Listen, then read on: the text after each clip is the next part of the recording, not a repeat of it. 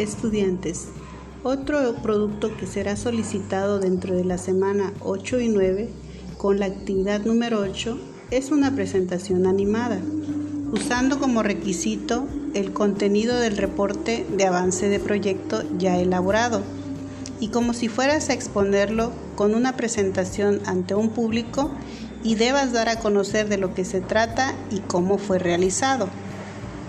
Para conocer la estructura que debe tener esta presentación, hay que consultar el anexo llamado Actividad Presentación, donde también encontrarás la rúbrica de evaluación de este producto.